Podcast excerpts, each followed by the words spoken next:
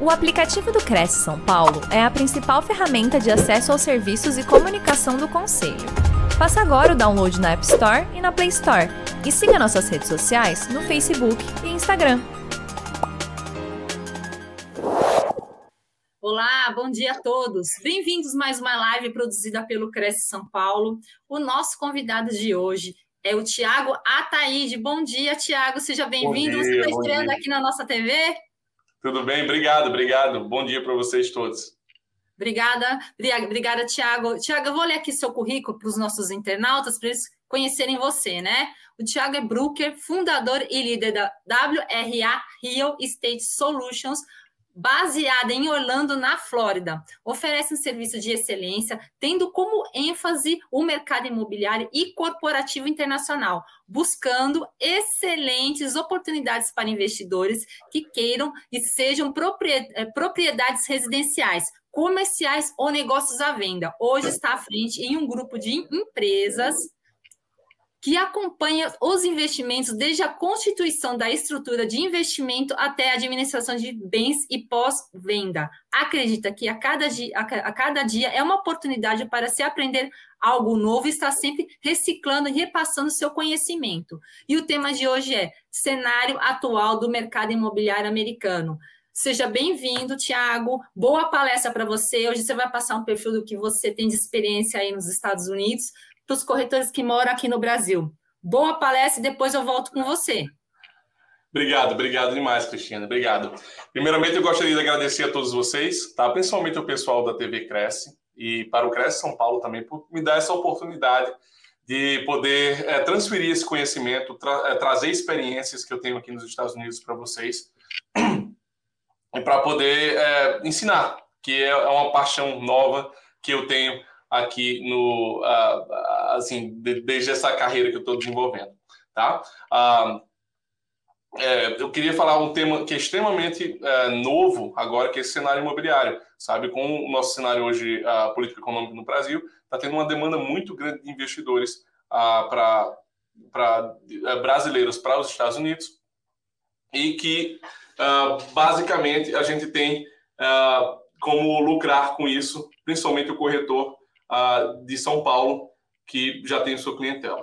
Mas antes de a gente entrar na nossa palestra mesmo, propriamente dita, eu queria falar um pouco, fazer algumas perguntas para vocês, tá? Eu queria, para conhecer um pouco vocês que estão ao vivo, tá? A primeira pergunta que eu queria fazer é quem aqui uh, sabia que os brasileiros são dos imigrantes que mais investem nos Estados Unidos?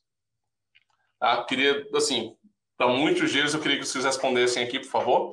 Ah, tem muito brasileiro aqui, tipo, hoje o, a, o, Brasil é a terceira maior nação que investe na Flórida, sabe? A gente só está atrás de chinês e inglês, tá? E é um dos estados que mais são, é, se há investimento imobiliário nos Estados Unidos.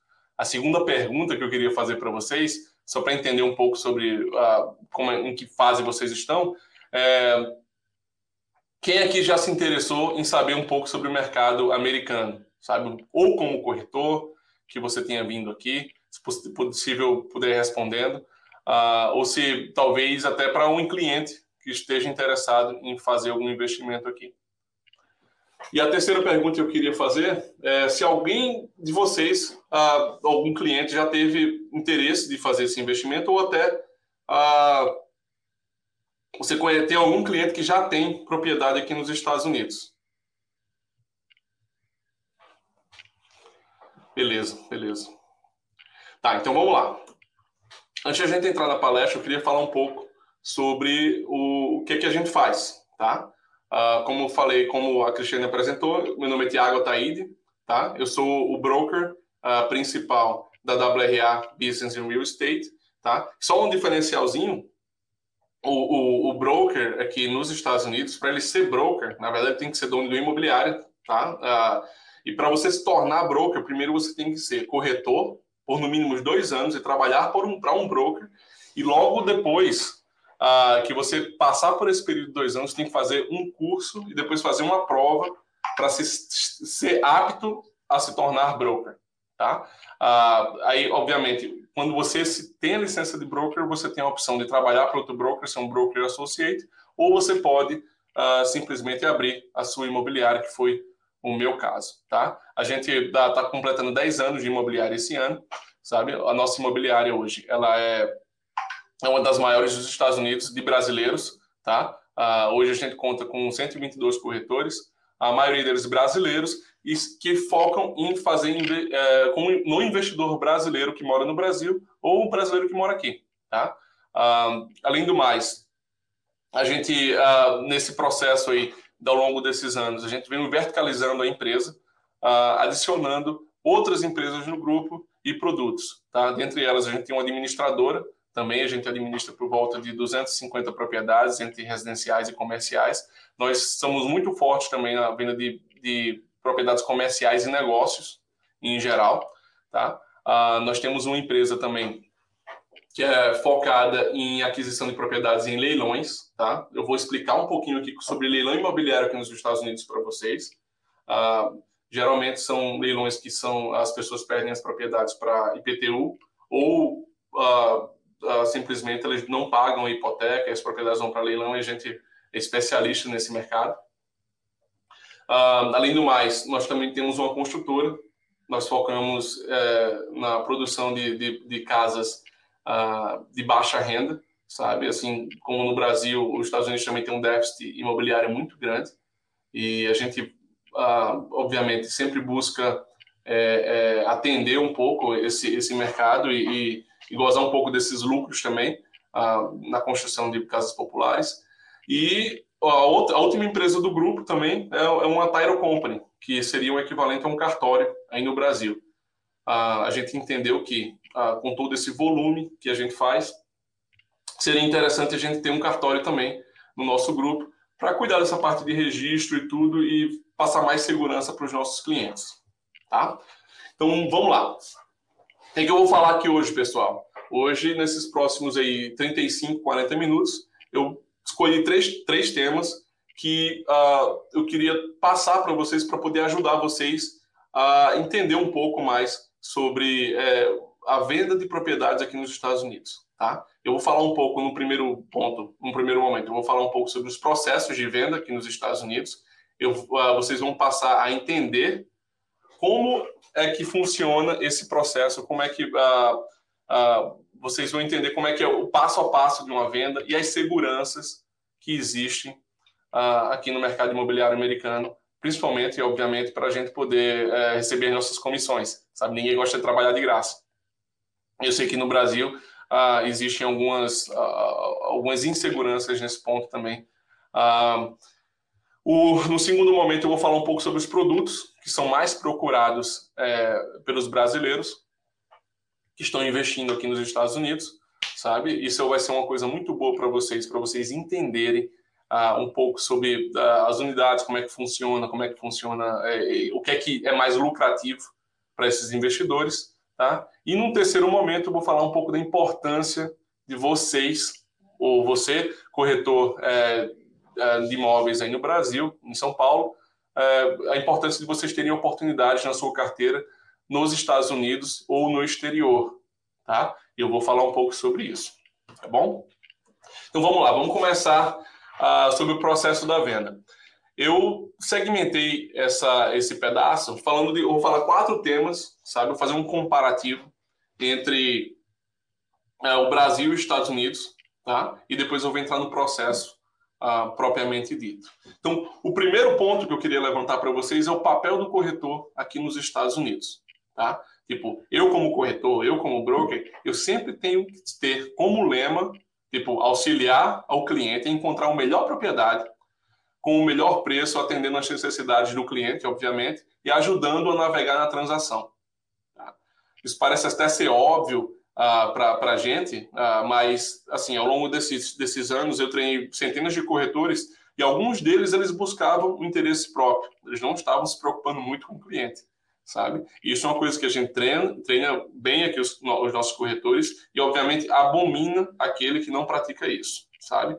E isso é um ponto muito importante para você que é, quer vender aqui imóveis nos Estados Unidos e você está buscando parceiros imobiliários aqui, tá? E você tem que é imprescindível que você esteja alinhado com esses parceiros, para que eles tenham a mesma mentalidade e eles possam oferecer o mesmo nível de serviço que você oferece em São Paulo para o seu cliente, sabe? O foco ele tem que, estar, tem que ser exclusivo no interesse do cliente.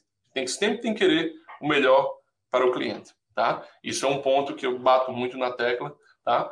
Já um segundo, um segundo comparativo que eu coloco também, que é muito importante para os corretores, assim, entre Brasil e Estados Unidos, é que 90%, 99% das transações ah, feitas ah, aqui nos Estados Unidos, elas são através de contratos de exclusividade, sabe? E esses contratos, eles são passivos de multa caso o vendedor ele acabe quebrando esse contrato, tá? Isso é uma coisa, eu sei que uh, eu nunca fui corretor no Brasil, mas eu, eu tenho muitos parceiros aí. E o pessoal fala que, tipo, às vezes os investidores, os, os, os vendedores, eles não gostam de fazer contrato de exclusividade, tá? Aqui é exatamente o contrário, tá? Então, se eu sou um corretor captador, tá? E eu tenho um cliente que, eu, que ele quer vender a propriedade dele eu vou entrar, eh, chegar com ele, eu vou chegar para ele, eu vou fazer um contrato de exclusividade, eu vou cobrar a comissão para ele, que vai estar, tá, e esse contrato ele tem uma multa caso ele quebre o contrato, sabe? E basicamente, tá, se eu tiver um amigo ou então algum comprador for lá, bater na porta dele e falar, ó, oh, eu quero comprar a sua casa, mas vamos tirar o corretor aqui, é, eh, para você não ter que gastar com esse valor excessivo, sabe? Automaticamente esse vendedor tem um contrato de exclusividade comigo, ele teria que me envolver na transação para que eu possa, obviamente, receber a minha comissão. Sabe? Então, isso é uma coisa bem diferente e que eu trago. Tá? Então, os seus parceiros sempre precisam ter essa, essa, essa mentalidade e utilizar desses contratos também. Tá? Um terceiro ponto que eu que é muito importante também e é um, uh, diferencia bastante o mercado brasileiro do, do americano, é o Multiple Listing Services, que é um MLS, que no final das contas é uma ferramenta é, imprescindível importantíssimo para o corretor americano. Tá? Todos os imóveis aqui, eles estão à venda, que estão à venda, praticamente, eles são expostos nesse banco de dados nacional, que é o MLS, sabe? Onde os corretores captadores eles é, colocam essas propriedades nesse banco de dados, sabe? Onde os corretores é, que estão com os compradores, eles estão vão ter acesso a essas propriedades, sabe? Com todas as informações. E eu falo praticamente toda a informação mesmo, tá, pessoal? Você vai lá vai estar exposto fotos do imóvel, quantos número de quartos, de banheiros, o tamanho da casa, tamanho do terreno, se a propriedade ela está em algum condomínio, sabe? Qual o valor do condomínio, que às vezes tem muito condomínio de casa aqui. Uh, vai estar tá os dados do corretor que fez a captação, vai estar, tá, inclusive, o valor da sua comissão, caso você venda, já vai estar tá exposto lá, uma forma bem transparente, sabe, disso tudo.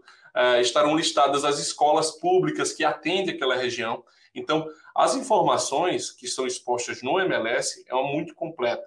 Tá? Isso daí facilita bastante o trabalho do corretor que está representando um comprador é, na, na é, para essa propriedade, sabe? E obviamente a maioria dos corretores captadores, quando elas colocam, quando eles colocam a propriedade no MLS, eles dividem a comissão, obviamente, igualitariamente para o corretor que trouxer o comprador, tá? Portanto, uma uma, um valor da, da comissão, geralmente aqui é 6%. Tá? Então, o corretor captador, ele coloca no contrato de exclusividade 6%, e quando ele sobe essas informações para o MLS, ele vai oferecer 3% para o corretor que trouxer o comprador, tá? Então, isso é uma ferramenta muito importante e muito utilizada por todos os corretores aqui nos Estados Unidos, tá bom?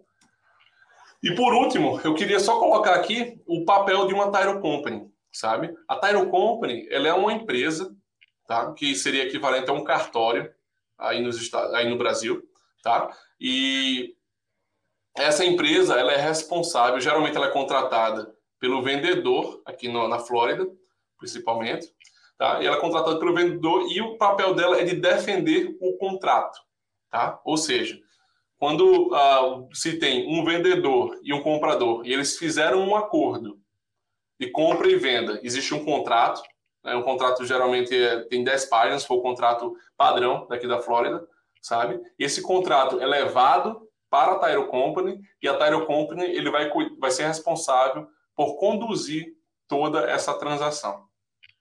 E eu citei aqui cinco papéis uh, principais e funções principais uh, que essa Tyro Company tem.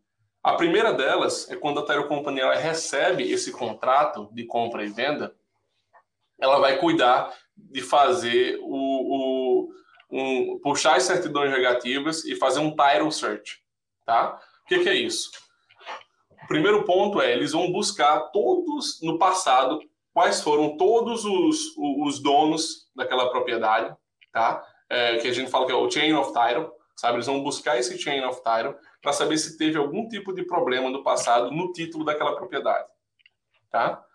Outra coisa que eles fazem também é já puxar, é, eles vão todas as, eles, eles vão em todas as municipalidades, nos condados, no estado e é, é, a nível federal também, para saber se o proprietário, o vendedor, ele tem alguma dívida atrelada àquela propriedade. E, esse, e esses liens, vamos dizer assim, esses, esses débitos, eles é, podem ser até também de algum prestador de serviço que foi na propriedade, sei lá, construir uma piscina, por exemplo, e, e o vendedor não fez o pagamento devido ao prestador de serviço. Então, ele pode colocar um lien na propriedade, ou seja, ele pode alienar a propriedade a esse débito, e quando a e a Tyro Company for é, fazer esse levantamento, vai apontar que esse vendedor ele não fez esse pagamento dessa piscina, tá? E obviamente o dono, se ele quiser vender, ele vai ter que pagar essa conta, tá? Então a Tyro Company é responsável por fazer todas essa, essas buscas, tá? E uma vez que esse título uh, ele esteja limpo, vamos dizer assim, tá? A Tyro Company ela emite um seguro sobre esse título, tá? Que a gente fala que é Tyro Insurance, tá? Então esse seguro ele vai proteger o comprador, tá? A pessoa, o buyer, vamos dizer, a pessoa que está comprando essa propriedade, caso a Tyro Company tenha cometido algum tipo de erro, tá? Ou seja, uh, esse comprador, esse investidor, vamos dizer assim, se daqui a 10 anos uh, aparecer uma pessoa que estava claiming, vamos dizer, estava pedindo uh, direito sobre aquela propriedade, sabe? E pode ser até legítimo dar esse pedido, entendeu?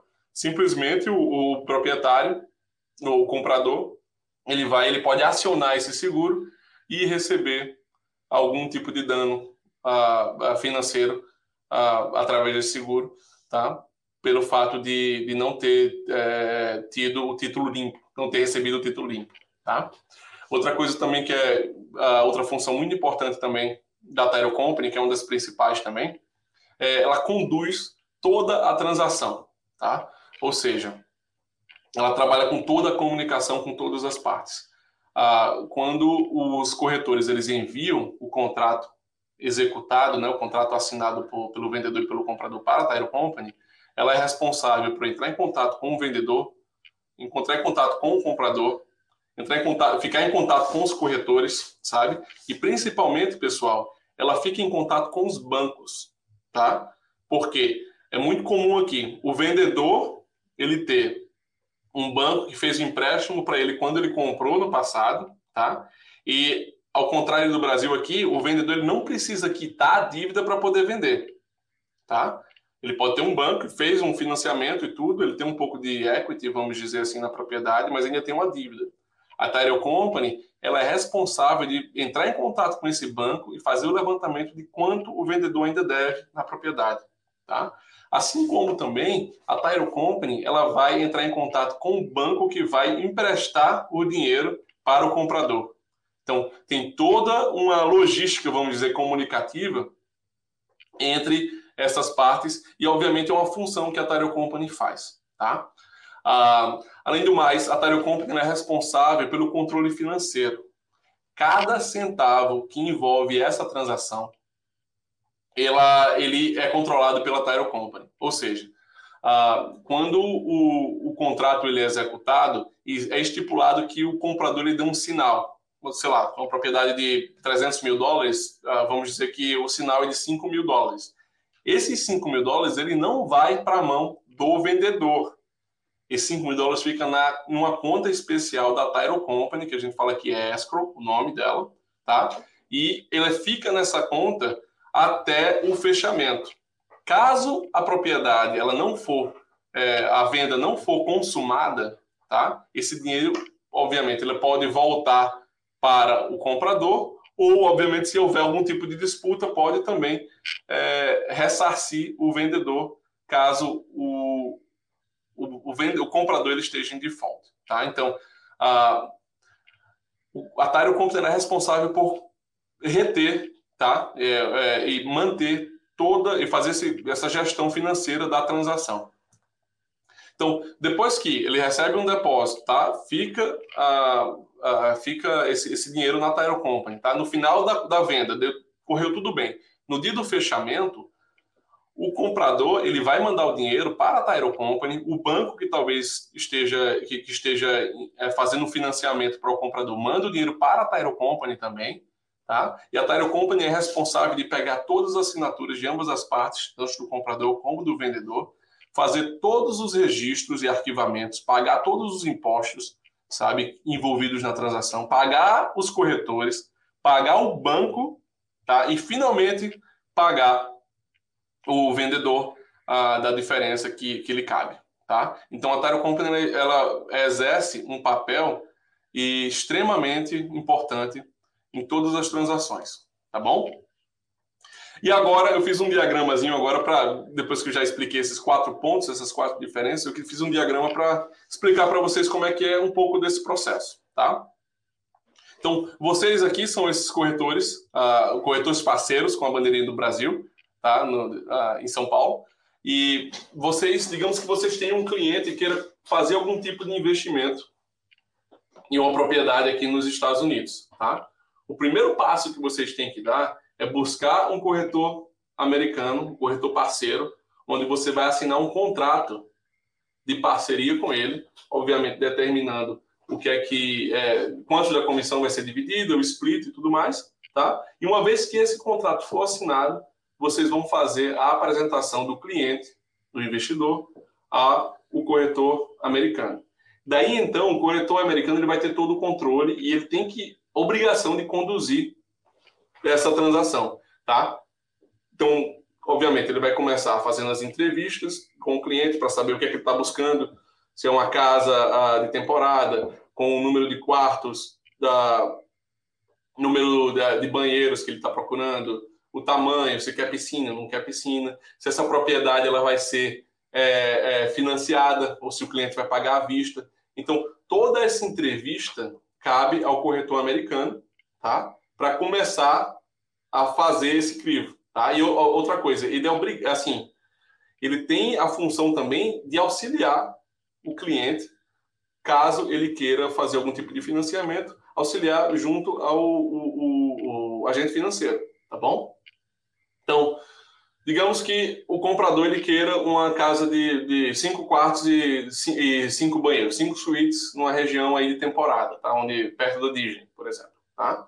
E esse corretor, ele vai no MLS, que é essa ferramenta que eu expliquei para você dois slides acima, sabe? E vai buscar todas as propriedades que estão disponíveis lá para a venda.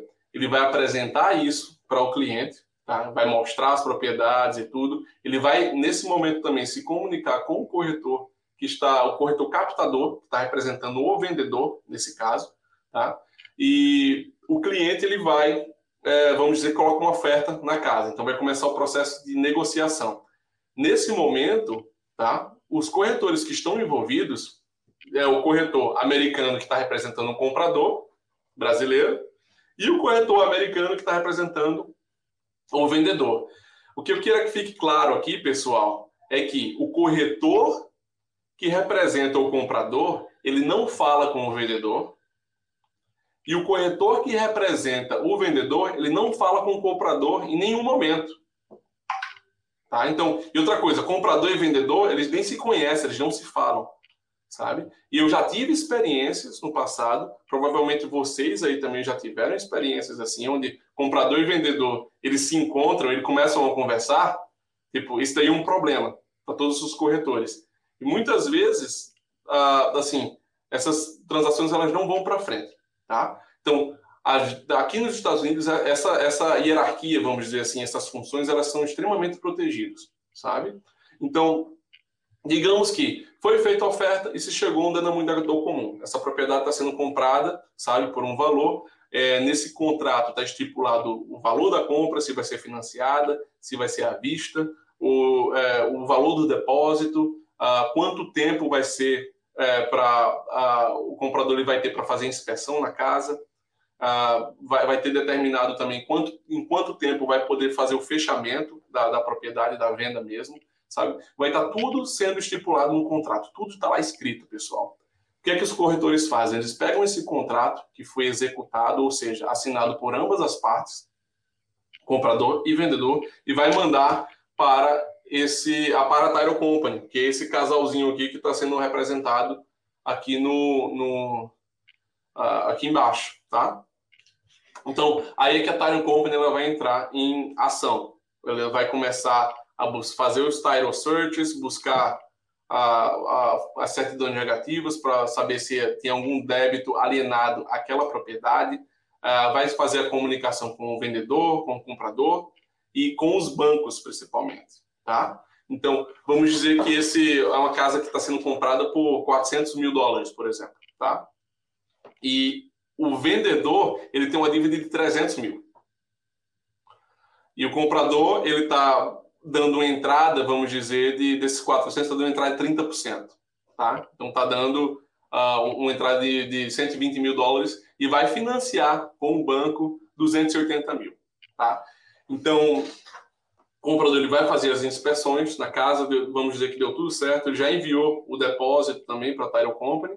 Tá? No dia do fechamento, a Title Company ela vai emitir um documento chamado HUD, onde vai mostrar cada centavo envolvido nessa transação. Tá? As transações aqui elas são extremamente transparentes, pessoal.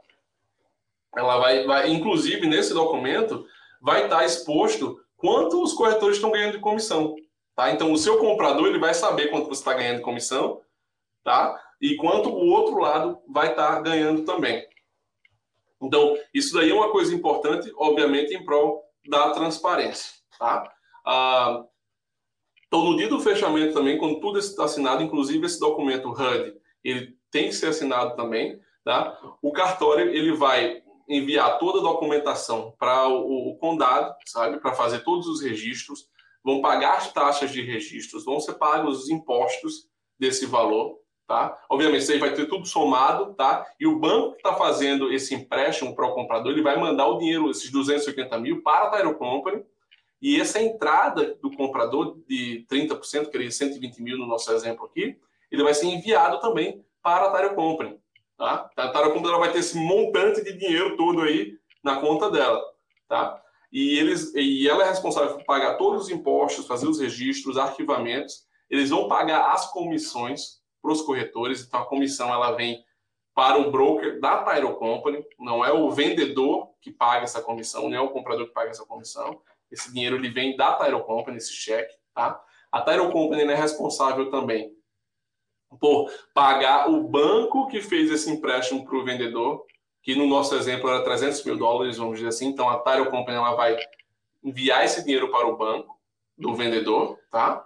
E, obviamente, a diferença disso tudo, digamos que seja 80 mil dólares que seja, vai ser pago para o vendedor, tá? Tipo, depois que o corretor americano ele recebe essa comissão, tá? o broker dele ele envia o dinheiro da parceria ou para o parceiro no, no Brasil. O Brasil, o, o, parceiro brasileiro pode receber em dólares aqui ou pode receber em real no Brasil, como ele quiser, tá? Então, esse é mais ou menos o processo, como é que funciona uma transação aqui nos Estados Unidos, tá bom? Falar um pouco sobre produtos agora, pessoal. Uh, isso é uma pergunta muito interessante que sempre vem para mim, porque, tipo, o que é que o brasileiro busca mais quando está investindo aqui nos Estados Unidos, tá? E ao longo dessa, dessa história que a gente tem aqui, sabe, eu queria identificar e eu segmentei quatro uh, uh, tipos de investimento que, que o brasileiro busca mais, tá? São propriedades residenciais, comerciais, eu vou classificá-las para vocês, leilões, por incrível que pareça, tem muito brasileiro aqui fazendo investimento em leilão, tá? imobiliário, e construção civil, tá? ou seja, eles serem incorporadores, tem muito brasileiro incorporando aqui nos Estados Unidos. Tá? Então, falar um pouco sobre propriedades residenciais. Eu subcategorizei ela em três modalidades. A primeira delas é a mais comum e a mais famosa, que é a, a imóvel de temporada, tá? É, esse imóvel, eles são eles são localizados em condomínios resorts, sabe, onde são condomínios fechados que tem uma estrutura magnífica, tá? É, tem clubhouse, tem resort que tem piscina, é, piscina com correnteza, uh, tem quadra poliesportiva, restaurante dentro do clubhouse, sabe, cinema. Então é uma estrutura absurda, pessoal. Geralmente esses condomínios eles são próximos à Disney, sabe, que ainda dá mais facilita mais essa, esse apelo aí para o turismo. E a grande vantagem desse tipo de propriedade é que o investidor, ele, enquanto não estiver utilizando a propriedade, no caso ele estiver no Brasil, sabe, ele pode alugar esse, essa, essas propriedades uh, uh, por dia, por fim de semana, que seja. E, obviamente, gerar uma receita de aluguel para essa propriedade, sabe? Uh, essa receita, ela é, é uma receita considerável e é interessante porque ela pode é, é, também ajudar a pagar os custos da propriedade, tá? Uh, eu não acredito que ela vai gerar um lucro muito grande, tá? Mas assim é suficiente, na minha opinião, para pagar esses custos. É como você ter uma casa na praia, vamos dizer aí em, em Santos, vamos dizer assim, tá? E esses custos eles serem uh, uh, os custos de manutenção dessa propriedade eles serem pagos, tá? por essa receita de aluguel de temporada, tá? Outra classificação que eu coloco é a propriedade long term, que é o aluguel tradicional que a gente vê uh, aí no Brasil também, tá? Geralmente os, os investidores eles buscam regiões que são próximas a universidades, obviamente porque tem muito estudante que busca esse tipo de propriedade, e grandes centros comerciais, onde tem mais oferta de emprego, que seria o blue collar aqui, tá? Uh, isso daí pode ser apartamento ou casa. Eu, particularmente, eu gosto muito de investir em tipo de propriedade assim. Eu gosto mais do que a temporada. Tá? Eu gosto do, desse long term, que é essa receita recorrente. Tá? O que eu queria frisar aqui para vocês algumas diferenças entre Brasil e Estados Unidos. Quando você tem uma, o proprietário é dono de uma, de uma casa, vamos dizer assim, uma unidade residencial, tá? E ele aluga, no Brasil, geralmente o inquilino ele é responsável por pagar IPTU, pagar condomínio é, e esses gastos a mais, tá? Aqui é o contrário. Quando o investidor ele é dono de uma propriedade residencial e está alugando, tá? O proprietário ele é responsável por pagar o IPTU, o condomínio, o seguro da propriedade, sabe? E também alguns reparos específicos, tá? E vou dar exemplos aqui geralmente as propriedades aqui elas têm ar-condicionado central, tá? Essa, esse ar-condicionado é considerado pro real property, tá? É propriedade da casa, é a Tati de lá, tá?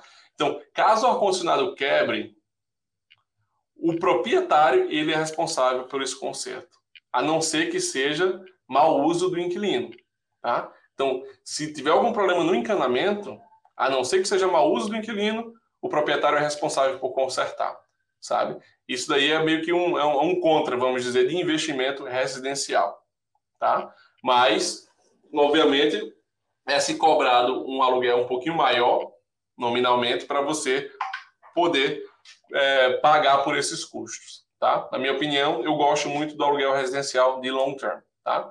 E outra subcategoria que eu coloquei aqui seria a moradia. Como acho que alguns de vocês devem conhecer, provavelmente, tem muita família brasileira mudando aqui para os Estados Unidos, principalmente para a Flórida, tá? E a característica principal dessas pessoas, eles querem regiões onde tem boas escolas, sabe? As pessoas buscam, e as escolas públicas, tá, pessoal? Então, aqui em Orlando, que é a região que eu tô, é, assim, as melhores regiões que são mais procuradas é o Intergarden, o Indermere, Celebration e Lake Nona. Elas têm boas escolas nessa região, as casas geralmente são um pouco mais caras, tá? E ela tem uma, uma liquidez maior, obviamente, quando esse proprietário ele queira vender a propriedade, tá? E, enfim, são regiões muito boas para se morar, índices de violência muito baixos, baixíssimos, quase zero, tá? E bem estruturados também. Falando um pouco agora sobre propriedades comerciais, pessoal. O principal diferencial aqui nos Estados Unidos para propriedade comercial e residencial é esse modelo de aluguel chamado Triple Net, tá? Esse NNN, tá? As propriedades comerciais aqui, eles, geralmente elas são alugadas em modelo Triple Net. O que quer dizer isso? É similar ao aluguel residencial do Brasil, tá? Onde o inquilino aqui, ele é responsável para propriedades comerciais inquilino comercial, ele é responsável por pagar ah, pelo IPTU, pelo condomínio, pelos impostos, que existe um imposto, o sales tax, é um imposto sobre o aluguel também, tá? E, obviamente, reparos internos de uma propriedade. Então, muitos brasileiros aqui estão investindo em escritórios, galpões, estão comprando terras também, e retail spaces, que seriam uh, esses mini shoppings, tá? Então, quando um proprietário de, um, de uma propriedade comercial ele tem um inquilino, ele vai fazer esse aluguel no modelo triple net, tá? Depois que o, o, o, o aluguel ele foi assinado, tá? O inquilino ele tem, ele é obrigado a pagar tipo essas prorratas mensais de IPTU, de condomínio, de seguro e caso tenha algum problema, vamos dizer, no ar-condicionado dessa unidade, tá? Ou então no encanamento, o proprietário ele não tem obrigação de consertar, tá? Ou seja, é, o, a grande vantagem do, do proprietário, de, de, um investidor que tá, tem propriedades comerciais, é essa responsabilidade que é limitada, sabe, para comparada a uma propriedade residencial. Outra vantagem que eu vejo também em investimento comercial, os contratos geralmente eles são mais longos, tá? Uh, contratos de, de, de uh, residencial geralmente ele é renovado ano a ano.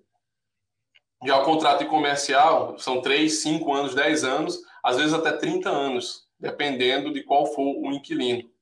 Tá? Se você pegar um national tenant como um Starbucks, por exemplo, ou então um Burger King, um Wendy's, geralmente os contratos eles são de 10 anos renováveis por mais 20. Tá? E sempre montado nesse modelo de triple net, onde os, o inquilino é responsável por todos esses, uh, esses custos adicionais que venham acontecer na propriedade. Isso daí também, pessoal, é uma coisa que a gente está acontecendo, a gente está começando a ter inflação aqui nos Estados Unidos, sabe? E essa segurança que o proprietário tem de ter um, um, um aluguel maior, sabe assim, um aluguel mais longo, vamos dizer assim, e esses reajustes eles serem pré-estabelecidos em contrato, geralmente é 3%, hoje com a inflação a, a 8 ou a 7, que a gente está vendo aqui hoje, esse funcionário, esse, esse proprietário, esse investidor ele sai perdendo, tá? porque a inflação está mais alta do que o reajuste. Já ao contrário da residencial, como os contratos eles são de um ano, esses reajustes eles são feitos anualmente. Então, uh, nesses últimos, uh, vamos dizer, dois anos, um investidor de propriedades residenciais ele conseguiu ajustar o aluguel dele anualmente, enquanto o investidor de propriedade comercial ele não conseguiu ajustar é, de acordo com a inflação. Tá? Então, isso é uma coisa importante também a sempre ser considerada. Tá bom? Vamos lá, vamos falar um pouco agora sobre leilões, pessoal ah, está cada vez mais comum os brasileiros fazerem investimento em leilão imobiliário aqui, tá? Eu já faço é, é, aquisições de leilão imobiliário desde 2012. Eu comecei fazendo o flip, né, gente, o famoso flip. A gente comprava propriedades ah, de leilão, reformava e colocava no mercado para vender e assim a gente ia multiplicando e escalando capital, tá? Ah, Existem dois tipos de leilões que são mais uh, comuns aqui, tá bom? O primeiro deles é esse leilão de IPTU, ou seja, quando um proprietário ele deixa de pagar o IPTU da sua casa, o governo ele pega aquela dívida no ano seguinte e ele vende para investidores. Tá? Então, por exemplo, se eu tenho uma casa que eu tenho que pagar 3 mil dólares de IPTU, esse IPTU eu tenho até e ele é um, um IPTU ele, ele é retroativo aqui, tá? Não é você não paga adiantado. Tá? Então, o IPTU de 2023 eu vou pagar em novembro de 2023 e eu vou ter até abril de 2024 para poder pagar o meu IPTU. Tá? Então, digamos que a minha casa, o IPTU é 3 mil dólares. Eu não paguei esse IPTU até abril de 2024. Em 15 dias, o governo, o condado, ele vai pegar essa minha dívida de 3 mil dólares e vai jogar num, num, num, banco de dados onde investidores externos eles vão poder comprar a minha dívida e eu vou ter que pagar juros depois para esse investidor que comprou essa dívida. Tá? O, o governo, obviamente, ele coleta, porque ele precisa dessa arrecadação para se manter. Tá? Uma vez que eu deixo de pagar esse IPTU por três anos, esse primeiro, esse primeiro investidor que comprou a minha dívida, ele pode foreclose a minha propriedade, ou seja, ele pode chegar para o governo e falar, ó, oh, eu quero meu dinheiro de volta. Faz três anos que eu comprei essa dívida aqui e o cara não me pagou ainda. Então, eu, eu quero que essa propriedade ela vá para leilão para eu poder receber meu dinheiro de volta. Sim, lembrando que nesse período de três anos eu poderia ter pago, tá? Vamos, eu estou assumindo aqui que eu não paguei isso daí, tá? E a propriedade ela pode ser para foreclosure e ela vai ser leiloada para o mercado. Tá? Isso é muito comum aqui. Isso é o famoso tax deed, tá? Quando as propriedades elas são é, leiloadas por a falta de pagamento de IPTU. As outra, outro comum, é, outro leilão que é muito comum aqui são hipotecas bancárias, tá? Ah, quando um, um, um comprador ah, ele tem uma prestação e ele para de pagar o banco, o banco ele pode dar entrar com um processo de lease no, no, no condado, tá? Onde ele pode levar a propriedade para leilão. E agora na pandemia ficou bem, é, é, assim, o governo ele proibiu, obviamente, de, de, de os bancos poderem é, levar as propriedades para leilão, então foi, teve muito propriedade de leilão no, no mercado, sabe? E agora está voltando cada vez mais, tá? Então, quando você não paga a propriedade, mais ou menos aí três meses, o banco ele já faz o processo de lispendes e começa o processo para de advogado, notificação e etc, para eles começarem a eventualmente botar a propriedade para leilão, sabe? E outra coisa que aí no Brasil não tem, mas aqui é muito comum. Quando um proprietário ele não paga o condomínio da propriedade, quer seja o apartamento ou, ou, ou, uma casa mesmo que esteja num condomínio, o condomínio ele pode levar a propriedade para leilão, pessoal. Eu já comprei propriedades também que foram leiloadas por falta por inadimplência de condomínio. E, assim, é muito comum, sabe? Imagina só isso aí no Brasil, como é que seria. Mas é muito comum esse tipo de prática aqui, tá bom? Vamos lá. E, por último, assim, assim eu sei uma coisa interessante também. É, essas, eu puxei essas casas, elas foram arrematadas essa semana, tá? Essa casa da esquerda, pessoal, ela foi arrematada por 161 mil. E o valor venal dela só para vocês terem uma noção, está em torno de 250 mil. Já essa casa da direita, ela foi arrematada por 211 mil. E o valor venal dela é de 320 mil. Sabe? Então, só para você ter uma noção como consegue se economizar hoje em leilões, tá? Numa compra dessa. Obviamente, agora na época da pandemia, onde teve uma escassez muito grande de propriedades à venda, os leilões eles estavam sendo mais, assim, as pessoas estavam pagando mais, um valor mais próximo do valor venal, porque elas queriam as propriedades, tá? E, assim, hoje, uh, com essa desaceleração que a gente está vendo no mercado, por causa da, do, do, aumento dos juros, uh, a gente está vendo as propriedades serem arrematadas por, arrematadas por menos uh, do que o valor venal, tá bom? falar um pouco sobre outro produto que os, os brasileiros estão buscando muito aqui, que é a incorporação, pessoal, construção mesmo, tá? Então, existem dois principais modelos que as pessoas estão buscando, esses investidores. São construir propriedades de baixa renda, obviamente, e alto padrão, tá? Ah, e quando eu falo construção aqui, pessoal, queria só fazer um, uma ressalva. Uh, tem muito investidor que eles vêm aqui, eles vão numa construtora que está desenvolvendo um, um, um, um, condomínio, vamos dizer assim, e eles compram o imóvel na planta. Tá? Tipo, ele chega na construtora, tá, ó, o seu lote vai ser esse, eu vou construir essa casa aqui. Em oito meses ele vai lá e compra a casa. Não é isso que eu estou falando de construção aqui, pessoal. Tem muito brasileiro incorporando aqui nos Estados Unidos. Ou seja, ele abre uma empresa, que é uma coisa bem simples aqui nos Estados Unidos, tá? Ele pode, um estrangeiro ele pode abrir uma empresa, ele abre a empresa, ele compra um lote, tá? Se for um lote, se for uma casa de baixa renda que ele vai construir, geralmente esses lotes ficam em áreas um pouco mais afastadas, tá? Se for um imóvel de alto padrão, geralmente esses, esses lotes eles estão em condomínios fechados, aí no valor de 400 mil dólares, vamos dizer assim. São que vai construir uma casa de 2 milhões, entendeu? Mas essas propriedades de baixa renda, a gente consegue comprar, ver lotes sendo comprados por 30 mil dólares, 20 mil dólares até. Tá? E, essas, e essas casas elas são vendidas por menos de 300 mil. Tá? Então, hoje, a gente está fazendo muito isso, sabe? É, um, é, um, é, um, é uma atividade bastante lucrativa, tanto para o mercado em si, para a imobiliária, quanto para os investidores é, brasileiros que vêm, estão investindo aqui, tá? E para os parceiros, obviamente, também. E a média, mais ou menos, de ganho desses investidores, hoje, ela está por volta aí de 20% uh, ah, do, do, do valor uh, que, que é investido na propriedade, tá? E por último, pessoal, nesse terceiro momento aqui, eu queria falar um pouco sobre a importância de, de vocês terem uma carteira, uh, na, na, sua carteira, uh, produtos nos Estados Unidos ou na Europa e tudo mais, tá? Hoje, no nosso cenário uh, político-econômico aí no Brasil, tá? Tá tendo uma, uma, uma evasão muito grande de investidores e de capital brasileiro, tá?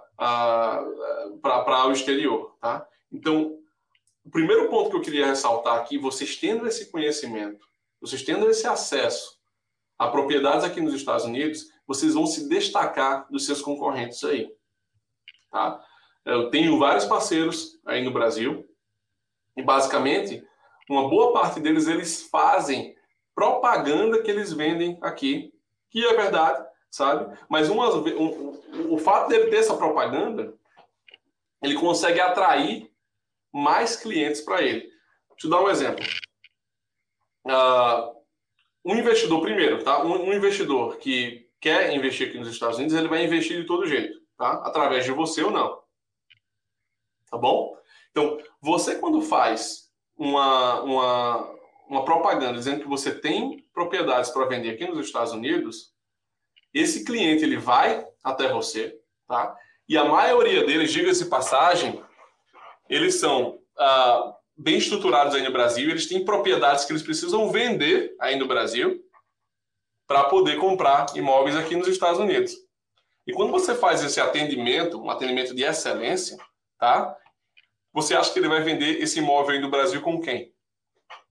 Você já está ajudando, cara, sabe? Então, esse destaque, tá? Você ter na sua prateleira é esse produto é importantíssimo hoje para o corretor que queira realmente se destacar na concorrência, tá? É como, eu até faço uma comparação, é como um corretor que, que não tem produtos internacionais hoje na carteira dele, é como você chegar no supermercado e você só ter vinho nacional, não ter vinho importado, tá?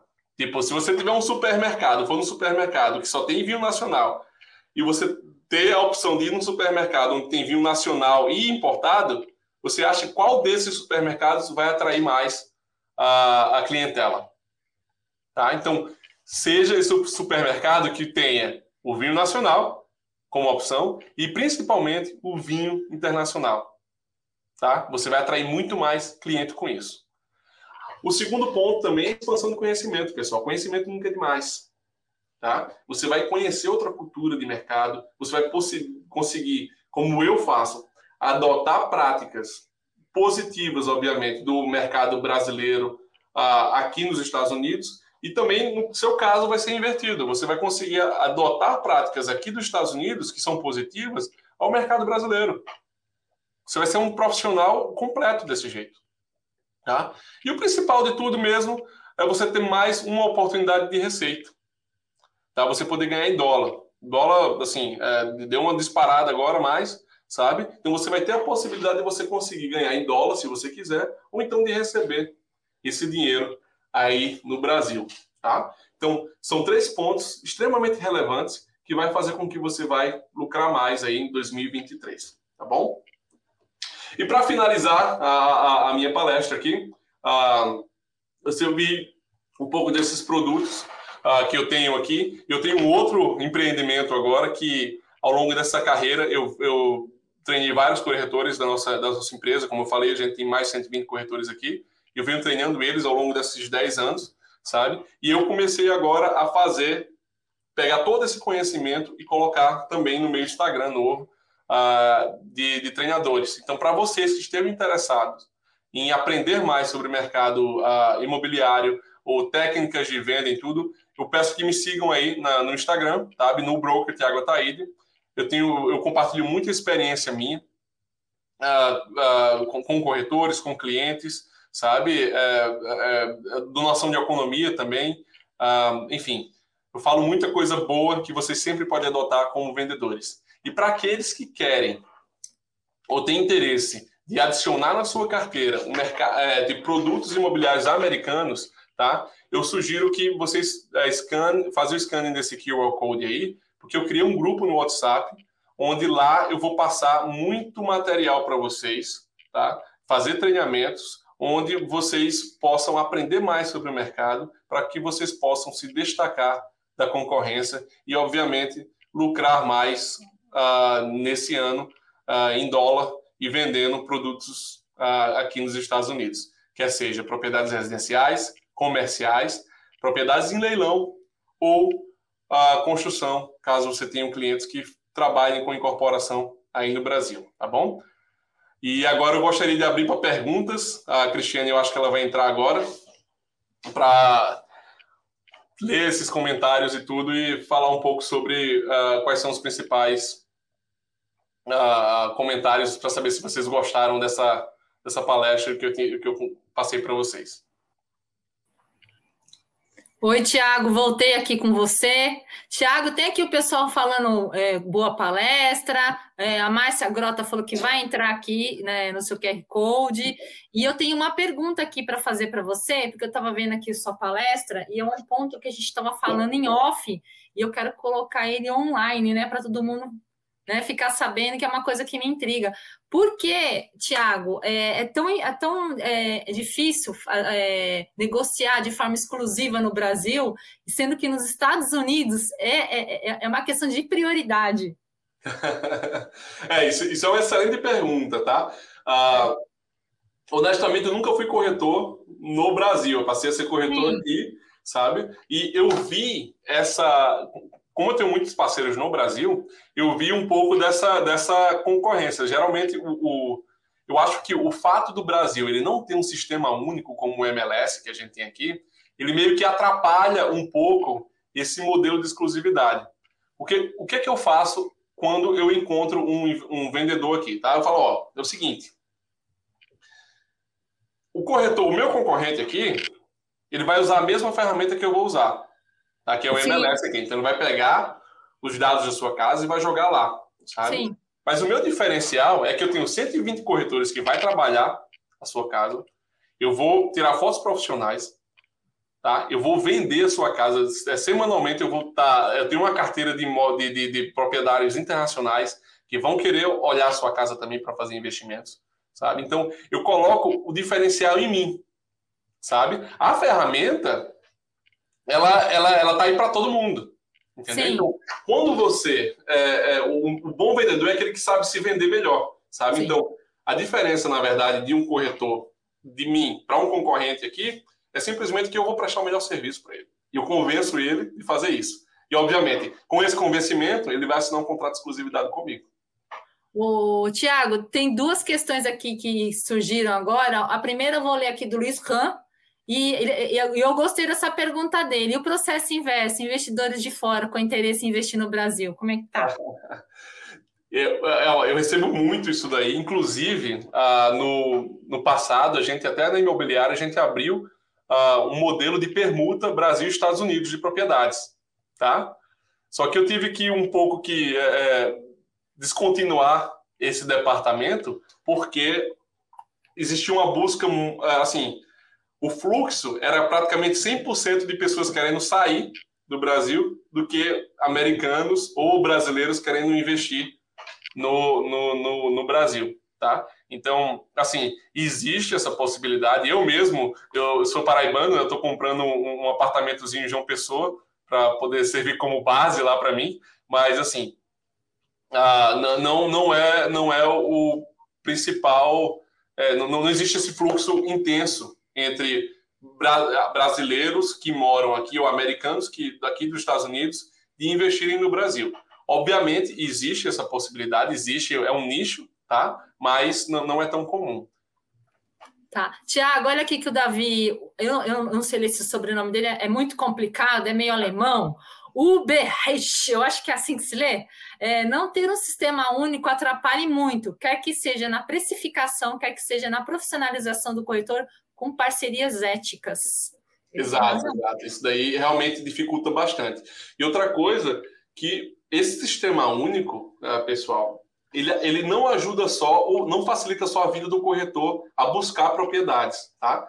Ele funciona também como a ferramenta de precificação, tá?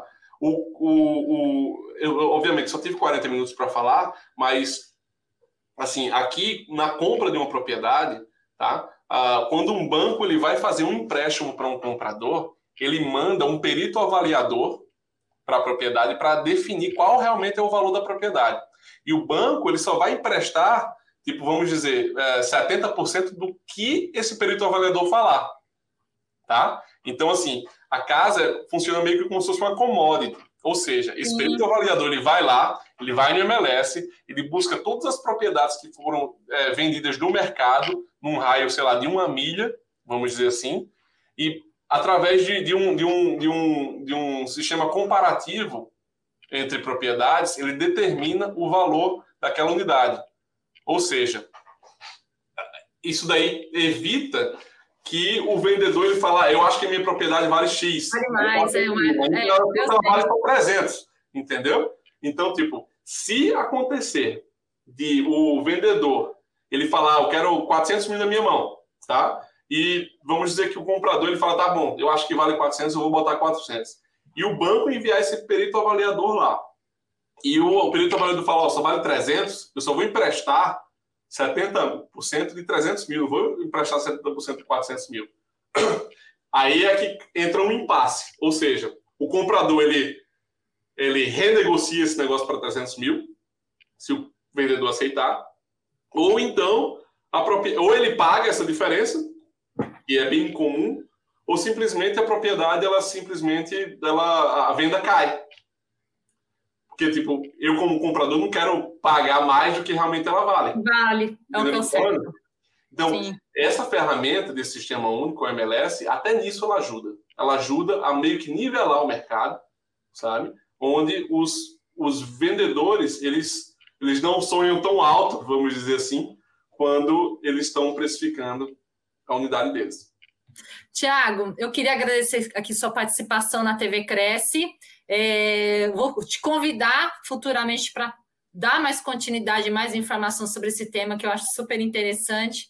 Queria agradecer a participação dos internautas, que foi muito boa, com perguntas muito interessantes também. Tiago, muito obrigada pela sua participação. Eu que agradeço, pessoal. E me sigam lá no, Instagram, tá? E entrem no, no, no WhatsApp, vai ser um prazer ajudá-los a crescer e fazer com que vocês lucrem em 2023 em dólar. É isso aí. Sucesso. Um Obrigada. Tchau, tchau, gente. Tchau, Tiago. Obrigada. Obrigado.